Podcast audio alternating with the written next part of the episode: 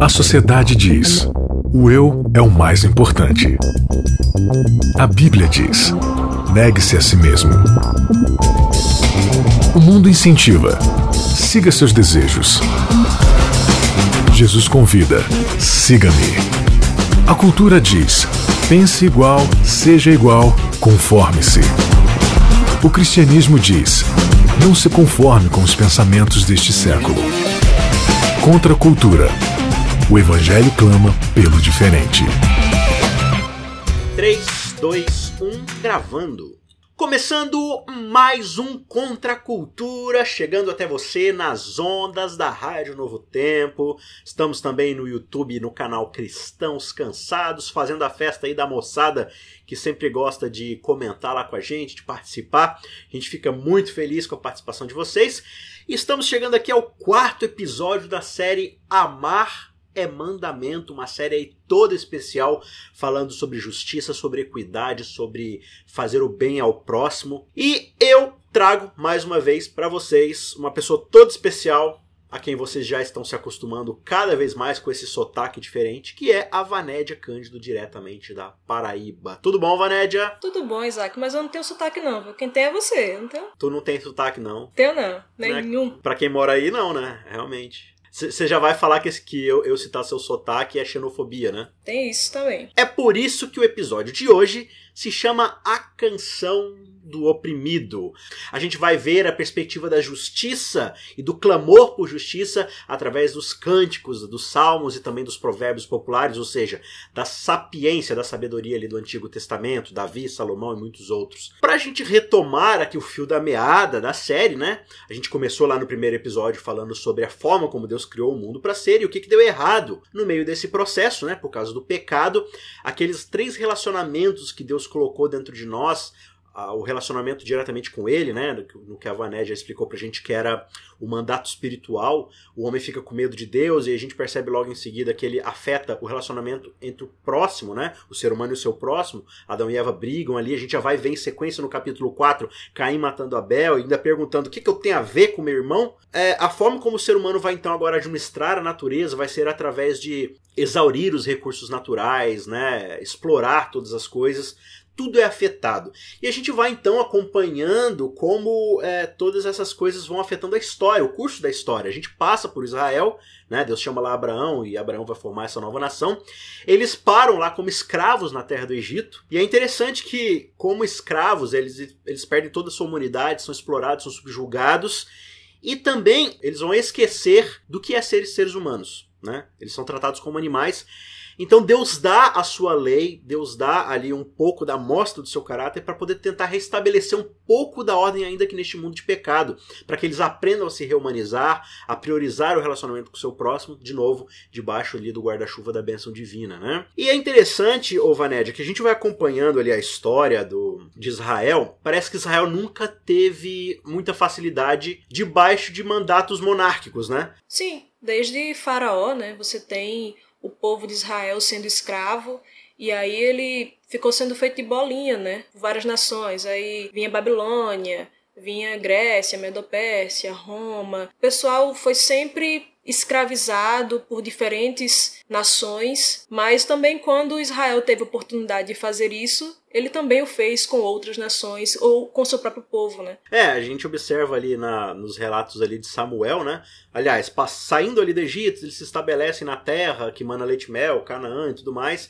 Você vê ali nos relatos de Josué que o povo se afasta de Deus, busca outros ídolos, né? Ou seja, de novo quebrando ali os mandatos é, não só cultural e relacional, mas principalmente ali, o mandato espiritual de relacionamento com Deus. Você chega em Juízes e lá descreve, no livro de Juízes, né? naquele tempo não havia rei em Israel e cada um fazia o que bem entendia. Aí você fala assim: ah, então Juízes está cantando a bola aqui pra gente. O que Israel não tinha era um, um rei para poder colocar ordem, né?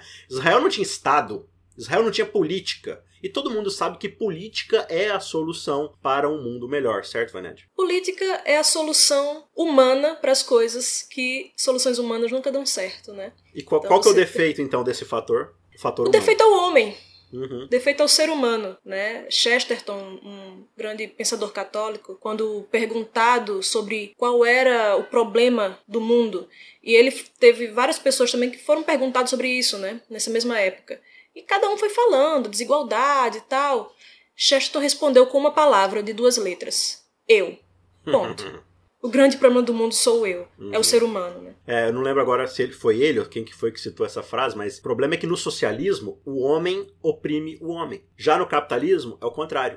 Uhum. É esse que é o grande problema. Do lado de cá do Éden, a gente está sujeito a isso. Então Samuel, né, primeiro e segundo Samuel, depois os livros dos, dos reis, né, primeiro segundo reis, crônicas e tudo mais, vai mostrar pra gente essa perspectiva histórica do que foi o processo monárquico de Israel. Né? É interessante que lá em Deuteronômio Deus já havia antecipado a questão e falado assim: olha, quando vocês se estabelecerem como nação, não voltem para o Egito para comprar cavalos. Cavalos eram os tanques de guerra da época, né? era o material bélico. Não tenham escravos, não busquem mulheres, não acumulem ouro. Né? E, por exemplo, quando você chega lá em Salomão, a descrição da riqueza e das atividades econômicas de Salomão eram exatamente aquilo que Deus havia pedido para não fazer. Todo tempo eles iam lá comprar cavalos, a juntar material bélico lá do Egito, construíram torres e, e pasme, tá? Salomão construiu o templo de Israel com mão de obra escrava. Olha o contrassenso da questão. É, a gente vai falar um pouco mais em alguns episódios para frente aí a relação entre injustiça e adoração. Mas perceba que Israel ele se torna aquilo da qual ele havia escapado. Israel se torna um opressor. Israel começa ali como oprimido, Deus os liberta, coloca poder na mão deles e como eles estão desconectados do relacionamento com Deus, o que, que vai acontecer logicamente é a injustiça tomando conta. Israel tem a chance de quebrar esse ciclo, mas Israel se torna apenas mais uma roda no meio dessa engrenagem, né, Vaned? Sim, é o que acontece com a gente mesmo, né? A gente, quando tem oportunidade de, de oprimir alguém, a gente vai fazê-lo porque é a nossa natureza, né? É como Uhum. diz a, a música de Michael Jackson, né? Why? Quando perguntarem por quê, diga que é a natureza humana. É assim que a gente age e é assim que a gente sempre agiu. O homem sempre será o homem em qualquer parte da história depois do pecado. Ele nunca vai ser um novo homem, nunca vai ser algo diferente do que ele é. A gente muitas vezes parte do pressuposto de que a gente é muito bom, né? Uhum. Se você der educação, se você der uma boa economia, se você der dinheiro para as pessoas, elas vão ser melhores. Só que é um pensamento extremamente elitista, né, na verdade. Uhum. Quando você pensa assim, ah, se eu tenho uma boa estabilidade financeira, então eu vou ter uma boa, uma boa prosperidade sentido moral também. E as pessoas que são pobres, que não têm dinheiro, elas não têm uma boa moral. Pessoas que não têm acesso à educação, elas não têm uma boa moral. Então, assim, a história de Israel mostra a nossa própria história como ser humano, né? É assim que o ser humano é. Mesmo quando você tem dinheiro, quando você tem prosperidade, e Israel teve momentos de prosperidade, sim, muito bons, mas ainda assim se corrompeu, ainda assim oprimiu, ainda assim De um sacrificou seus. que Deus puxava pela mão, né? Exatamente, ainda assim sacrificou seus bebês em altares, a gente vai ver isso mais na frente também. Só que o problema sempre é o homem, né? Sim. E aí é dentro desse contexto que você vai ver surgir essas músicas, essas canções, essas poesias, esses provérbios, né, de sabedoria popular. A gente já gravou aí alguns episódios lá atrás falando aí sobre os provérbios, né, como é que funciona tudo isso daí. Você pode voltar lá atrás e, e ouvir. Mas é nesse contexto que você vai observar as, as pessoas cantando, os compositores escrevendo ali, os músicos dedilhando seus, suas harpas, seus instrumentos, para falar sobre aquilo que eles observam ao seu redor, que é a crescente injustiça. Então você tem muitos salmistas falando. Senhor, mas eu olho ao meu redor e parece que o, o justo se dá cada vez mais mal e o ímpio cada vez prospera, né? Até quando isso vai acontecer? Até quando a gente vai observar tamanha injustiça, né? E é como se Deus estivesse olhando lá do céu e falando assim, gente, mas observe qual que é a causa da injustiça. A causa da injustiça são vocês. Vocês rejeitam diariamente, né? Os meus planos, o meu, a minha vontade para vocês. Vocês querem fazer do jeito de vocês e se surpreendem com os resultados, né? E aí, em especial, Vaned, eu queria chamar nossa atenção aqui para um texto que o guia de estudos traz a gente, que é Salmo 82. Então, o salmista ele vai dizer o seguinte no verso 1: Deus assiste na congregação divina, no meio dos deuses, estabelece o seu julgamento. Até quando julgareis injustamente e tomareis partido pela causa dos ímpios? Fazei justiça ao fraco e ao órfão. Procedei retamente para com o aflito e o desamparado. Ou seja, se você for fazer justiça, fique do lado de quem realmente precisa da justiça, né? Não seja parcial. Socorrei, verso 4, o fraco e o necessitado. Tirai-os das mãos dos ímpios. Eles nada sabem nem entendem, vagueiam em trevas, vacilam todos os fundamentos da terra. Eu disse: sois deuses, sois todos filhos do Altíssimo, todavia, como homens morreis e como qualquer dos príncipes, a vez de sucumbir. E aí o verso 8, Vanédia, termina dizendo: Levanta-te, ó Deus, e julga a terra, pois a ti compete a herança de todas as nações. Quando a gente fala de julgamento, a gente tem aquela visão do tribunal, do juiz condenando alguém, né? E a gente não tem uma imagem tão legal assim do sistema judiciário, às vezes, né? Até pelas experiências que a gente vê de corrupção e tudo mais. E aqui a gente vê o salmista pedindo que Deus julgue a terra. Quando a gente vai para Apocalipse, por exemplo, a gente vê, né, o lago de fogo, aquela coisa, a destruição do mundo e tudo mais. Por que, que o salmista aqui ele tá pedindo isso, que Deus julgue a terra? Não é um pedido um tanto quanto estranho, desfavorável para o ser humano? É que tá, né? Porque o juízo de Deus é sempre em favor dos santos. É sempre em favor daquele que é oprimido, daquele que não consegue ser ouvido. E aí Deus vem julgar em favor deles, porque o juízo da terra, né, muitas vezes é um juízo em que aquele que tem mais voz é quem prevalece, mesmo que esteja errado. E no juízo de Deus, Deus é a voz do oprimido. Ele uhum. vai e consegue fazer com que o oprimido seja ouvido e a sua causa seja aceita. Então, se a minha causa é uma causa justa e aí alguém me dá voz, eu não preciso temer o juízo. Pelo contrário, eu anseio pelo juízo. Eu anseio que esse juízo aconteça para que a minha causa seja ouvida. É assim que acontece com o juízo na Bíblia. Sempre o juízo é em favor dos santos. O problema é que, às vezes, quando a gente pede esse juízo, às vezes a gente está pedindo também juízo sobre a nossa própria cabeça, né? Uhum. Como você falou, qual era a causa da opressão? Era a, a, forma como o próprio povo agia com aqueles que não podiam ser ouvidos. Agora, o problema é que quando eu estou no lugar de oprimida, aí sempre vai ser né, uma coisa terrível. Mas quando eu estou oprimindo alguém, que isso acontece muitas vezes, não é tão terrível assim, né? Tem aquele ditado que fala assim, né? Quem dá esquece, quem uhum. leva não, né? Então a gente sempre vai aumentar ou sempre vai se lembrar dos momentos em que nós fomos injustiçados e vai esquecer os momentos em que nós agimos com injustiça para com outras pessoas. E aí existe esse equilíbrio no juízo divino, né? Os santos clamam pelo juízo divino, mas a gente também não pode esquecer que a gente tem que fazer uma autoanálise e de pensar se a gente não está sendo também um motivo para que esse juízo venha mais rápido, porque a gente está agindo com injustiça para com outras pessoas, né? Aqui no Salmo 101, um salmo do próprio rei Davi, é um salmo bastante interessante porque ele está falando, olha, eu vou cantar acerca da bondade, da justiça do Senhor, né?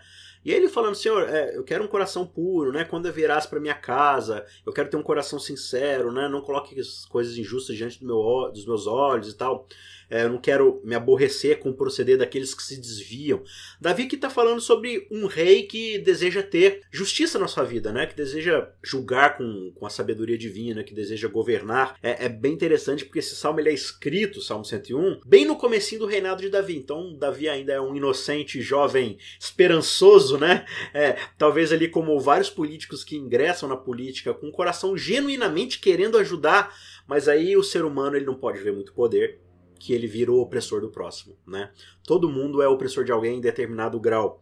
E aí é bem interessante que no verso 7 ele diz assim: é, Não há de ficar em minha casa o que usa de fraude, o que profere mentiras não permanecerá ante os meus olhos. Manhã após manhã destruirei todos os ímpios da terra para limpar a cidade do Senhor dos que praticam a iniquidade. Muito bem, Davi, você é o cara, Brasil 2022, Davi, presidente, é isso aí, né? Cara que apoia Israel, show de bola. Só que aí tem uma grande questão. Você vai ver Davi alguns capítulos depois, né? Lá nos relatos do livro de Samuel. Davi se torna exatamente aquilo que ele está criticando. Um cara fraudulento que manda seus seus soldados mais próximos ali para a linha de frente de batalha para morrerem, para serem assassinados, para ficar com a esposa dele e tudo mais. Ele se torna opressor. É, e aí é, você vê sim. quando Natan vai lá e corrigir ele, né? Conta aquela historinha bem uhum. montadinha tal para Davi cair na arapuca, né? Davi se enfurece quando simplesmente Natan descreve exatamente o que Natan, o que Davi havia feito com uhum. seu amigo Urias. Na, é, Davi se enfureceu grandemente e disse: Não, esse homem tem que ser morto. Aí Natan diz: Tu és o homem. Então, a gente, quando pede por juízo, a gente tem que se lembrar também que a gente só escapa desse juízo por causa da misericórdia divina. Porque se não for isso, se eu não estiver coberta com a misericórdia divina, ah, meu filho, não tem para ninguém não, o juízo cai sobre mim também, e a gente tem que temer grandemente esse juízo. Agora, se eu creio na misericórdia divina, que Deus está agindo em meu favor, porque eu creio nele, porque eu me entreguei a ele, porque eu pertenço a ele, então eu não tenho que temer. Né? Agora é necessário sempre fazer essa autoanálise que Davi fez naquele momento ali em que Natan mostrou a ele quem ele era, né? a gente precisa ser lembrado também de quem a gente é. Perfeitamente. É, o que Natan está descrevendo ali, né, a grande reprimenda contra Davi, é que Davi virou um abusador do poder. É, é o grande lance ali é abuso de poder. Você está fazendo o que está fazendo por causa da posição que você ocupa. Esse que é o grande lance de Israel, né? Israel achou que Deus estava ao seu favor. Deus sempre estaria a seu favor. Só que na verdade Deus está ao lado daqueles que são injustiçados. Israel deixou de perceber que em algum momento ao longo da sua trajetória, ele não era mais o injustiçado, ele era o algoz do seu próximo, né? Representado ali na figura dos seus líderes máximos, né? Não foi só Saul. Davi se torna assim, Salomão se torna assim também. O filho de Roboão, então, o filho de Salomão, Roboão, então, vai desencadear ali uma guerra civil onde Israel vai se romper ali, vai virar uma bagunça. Mas enfim, tudo isso por quê? Porque essa é a condição do ser humano. Então você vê um pouco mais de sabedoria e maturidade de Davi nos seus salmos, que são escritos no fim de sua vida, né? Olhando ali e, e analisando e falando: olha, eu, eu percebi o que está acontecendo aqui. Então ele vai clamar novamente pela justiça divina, mas também pedindo misericórdia, né? Pedindo purificação no seu coração, pedindo para ser mais semelhante a Deus. Claro, é nosso nossa prerrogativa pedir pela justiça divina e pela misericórdia divina, mas também pedir por um coração limpo para sermos transformados, né? Agora, é interessante, ô Vanédia, que ao longo da Bíblia, a gente vê isso também muito em Provérbios, né? Provérbios é um livro que é escrito assim, por mais que ele tenha ali sua compilação de sabedoria popular, mas ele é escrito de uma forma como se fosse uma mãe aconselhando seu filho que vai se tornar um monarca mais tarde, né? Então ela vai dando vários conselhos ali. A Bíblia tem também uma preocupação não só para que nós é, vivamos a justiça de uma forma individual, né, como seres individuais, mas também de forma corporativa, né, como sociedade, como nação, como instituições. A gente também deve buscar esse tipo de justiça.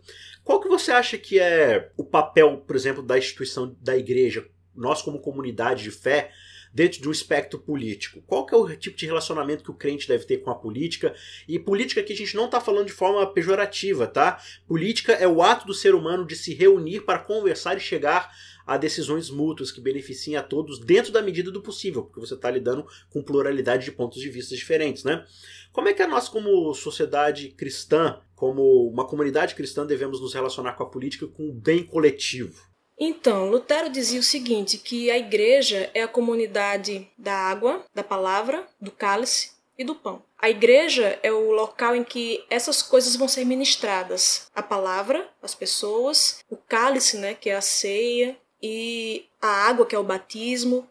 Então, quando o cristão tem isso, quando ele é bem servido, ele é bem alimentado com essas coisas, com a palavra, com a comunhão uns com os outros, quando ele é batizado, tudo isso vai fazer com que ele vá para fora e haja fora dos muros da igreja, né? Então, quando você tem, por exemplo, as grandes mudanças sociais que aconteceram ao longo da história que foram fruto de pessoas cristãs, você tem por exemplo, a abolição da escravatura, que foram cristãos que foram lá, o William Wilberforce e vários outros, né, que eram abolicionistas e cristãos e por, faziam isso porque a fé cristã dizia que era assim, né, que uh, aquelas pessoas eram imagem de Deus, né, que não podiam ser escravizadas e tudo. Inclusive, um dos grandes entraves à abolição da escravatura foi exatamente que, ah, mas estão querendo defender isso com a Bíblia, né? Estão querendo impor sua crença sobre o resto da sociedade.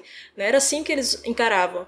Mas as pessoas cristãs foram e agiram. Né? Tanto é que você tem, historicamente, os cristãos é, foram pessoas que organizaram sociedades para de fato ajudar o pobre, né? As grandes casas de ajuda, né? A própria Cruz Vermelha é, de ajuda ao pobre, ao doente, são fruto de pessoas cristãs que foram e agiram. Então, assim, a igreja é exatamente isso. Ela não vai ter o papel prioritário de ajudar o pobre. Ela vai ajudar o crente. E o crente vai ajudar o pobre. Claro que a igreja vai ter uma série também de ela pode ter é, programas. Né? Exato, ela pode ter programas e, e, pode ter instituições e tudo. Mas o que tem que agir mesmo é o cristão.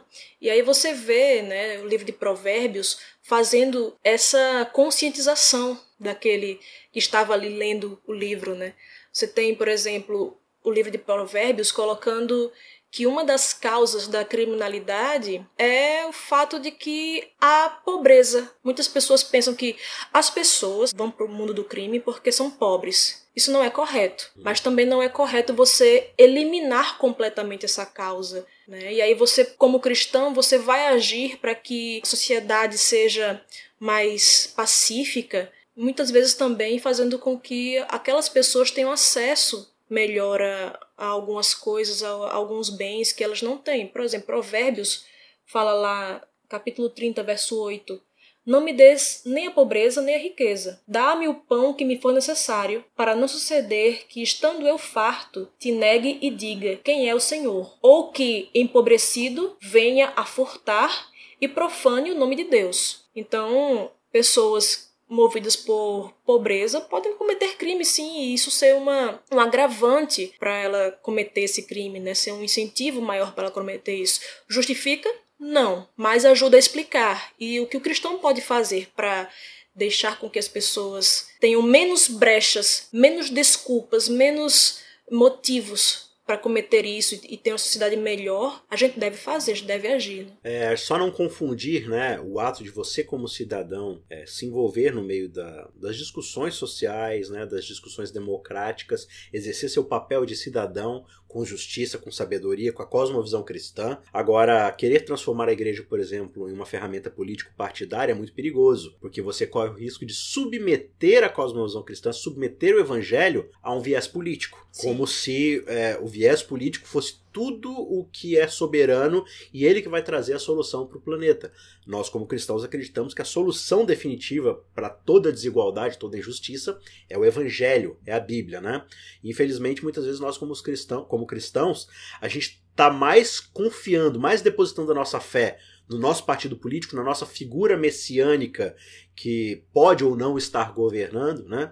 E, aí com isso a gente faz inimigos do lado de lá, a gente coloca deuses do lado de cá e a gente cai nesse tremendo erro de colocar nossa fé naquilo que não é eterno e naquilo que a Bíblia já demonstrou pra gente que é falível. Imagina, gente, Davi, homem segundo o coração de Deus. Ele não foi perfeito como líder. Quem é que vai ser? A gente precisa sim ter equilíbrio, ter ali é, discernimento na palavra de Deus para trazer, para lidar, né, com a pobreza, com a injustiça, com a desigualdade aqui no mundo, mas sabendo que só vai ser erradicado quando Deus trouxer a sua justiça, como clamam ali, né, os salmistas.